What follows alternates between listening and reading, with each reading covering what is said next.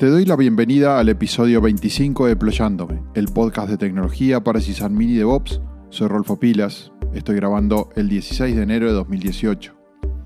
En la edición pasada te contaba sobre cómo es el concepto de infraestructura inmutable y por qué es un abordaje que ayuda a posicionarse frente al cloud computing y a los contenedores. Durante la semana recibí algunos comentarios y hay bastantes agradecimientos, lo que me dio a entender que el tema resultó de interés. En mis comentarios finales del episodio indicaba que no me había sido fácil la infraestructura inmutable, principalmente cuando trabajaba con equipos multidisciplinarios o con clientes que están cómodos trabajando con sus infraestructuras en permanente mutación. También por alguno de esos comentarios que recibí me dieron a entender que la infraestructura inmutable estaba interesante, pero se veía algo lejos de ser aplicable para algunos. Por eso he decidido volver a tratar el tema de infraestructura inmutable, pero ahora desde un punto de vista más práctico, y lo que me pareció más adecuado es contarte cuál ha sido mi experiencia personal, es decir, cuál ha sido el camino que yo mismo he recorrido para apropiarme de la infraestructura inmutable y por eso he titulado esta edición como Yo y la infraestructura inmutable.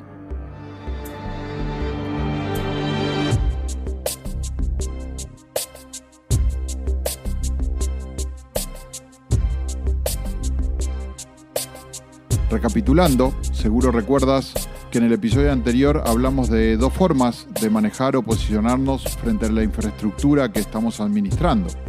La primera, o mejor dicho, la tradicional, que llamamos infraestructura mutable, se caracteriza eh, por que nosotros entramos a los servidores por SSH a cambiar cosas y hacer ajustes. Describimos en ese episodio las consecuencias y los conceptos que le son afines a esta forma de gestionar la infraestructura.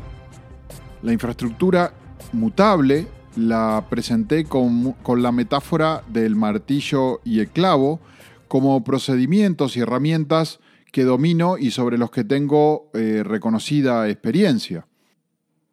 Y la segunda forma eh, que vimos es lo que podemos llamar la nueva forma, eh, que es la infraestructura inmutable, y vimos que les afina al cloud computing y a todo ese séquito de tecnologías y herramientas emergentes. También vimos que la infraestructura inmutable es partir desde cero, es decir, tener de repente solamente una cuenta y los permisos para acceder a nuestro proveedor de cloud y en forma automática levantar toda nuestra infraestructura, las redes, los servidores, los gateways, las IP, los firewalls, los permisos, los discos, las bases de datos, y realizar todas las configuraciones que requiera cada uno de los componentes, eh, instalarle las aplicaciones que son necesarias, realizar los test de conformidad, levantar las alertas y los registros de monitoreo y emitir las, las notificaciones de que llegamos al 100% y luego ya no tocamos ni modificamos más nada. Por eso es inmutable, lo dedicamos solamente a monitorear y medir. Si necesitamos actualizar o ajustar algo que haya quedado mal, lo que hacemos es levantar nuevos componentes actualizados que pasarán esos mismos test o test eh, adicionales que se requieran y que suplantarán los componentes anteriores. Estos van a ser descartados o borrados definitivamente. Creo que se nota dónde está la inmutabilidad, ¿verdad? Eh, no hacemos ningún SSH para ajustar nada y está todo automatizado siempre partiendo de 0 a 100 y descartando los componentes obsoletos.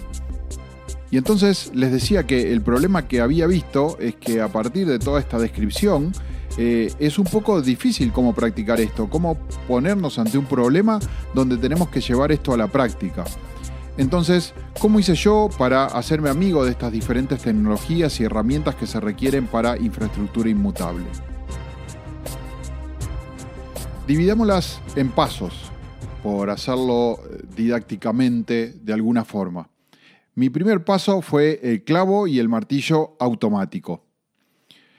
No estuve en una situación de estar a cargo de una infraestructura digamos, de algún Netflix o de alguna startup innovadora que me zambullera en infraestructura inmutable.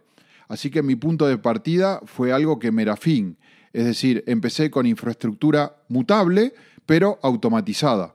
Es decir, dejé de hacer SSH a cada servidor y automaticé los cambios con un sistema de administración de configuración. En los episodios 18 y 19 de Deployándome, te conté primero en forma general y luego en forma más particular qué son estos administradores de configuración, cuál era su alcance y cuáles fueron las ventajas que encontré utilizándolas. Yo empecé usando Puppet y luego lo sustituí por Ansible, que me resultó mucho más afín y fácil de entender para mi mente formateada a ese clavo y a ese martillo. Con Ansible empecé a delegar al principio pocas tareas, por ejemplo, mantener el archivo Authorized Keys con los accesos, SSH de mi infraestructura mutable, eh, o por ejemplo el agente de backup o el cliente de software para monitoreo. Para terminar, describiendo el 100% de la configuración de algunos de mis servidores en producción. Con el administrador de configuración aprendí que podía tener todo lo que requiere uno de mis servidores o varios de mis servidores o mi infraestructura descripta y documentada en un guion y las cosas adicionales que requería ese guion para ser aplicado. Por ejemplo, eh, el sistema de versionamiento en Git, eh, los procesos de testing, los procesos de aprobación de las instalaciones realizadas. El segundo paso que di eh, lo podemos llamar el proveedor. Es decir, necesité aprender a interactuar con los proveedores de cloud. Por supuesto que conocía que cada uno de los proveedores dispone de un API y que podía colocar las instrucciones o los clientes de esa API en un script, pero siempre me pareció utilizar esos clientes un poco a pedal eh, y también dependiente del proveedor que estaba utilizando pues cada cliente de API está vinculado al proveedor que tiene esa API. Y ahí es donde vino Vagrant, que jugó un papel importantísimo en mi camino hacia la infraestructura inmutable.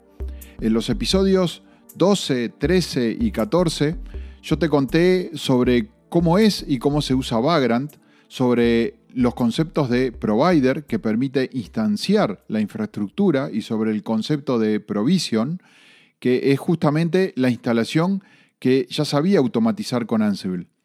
En particular, en el episodio 14 hablamos de cómo es el eh, workflow de Vagrant, donde inicias la jornada levantando toda la infraestructura que necesitas para tu día de trabajo y al finalizar puedes borrar todo.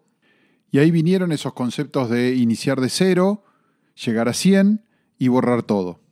Vagrant lo que hizo fue separarme del API de cada proveedor y me permitió utilizar de una forma fácil y accesible para mí una y otra nube, incluso levantar infraestructuras híbridas entre mi computadora local y componentes de cloud en múltiples proveedores.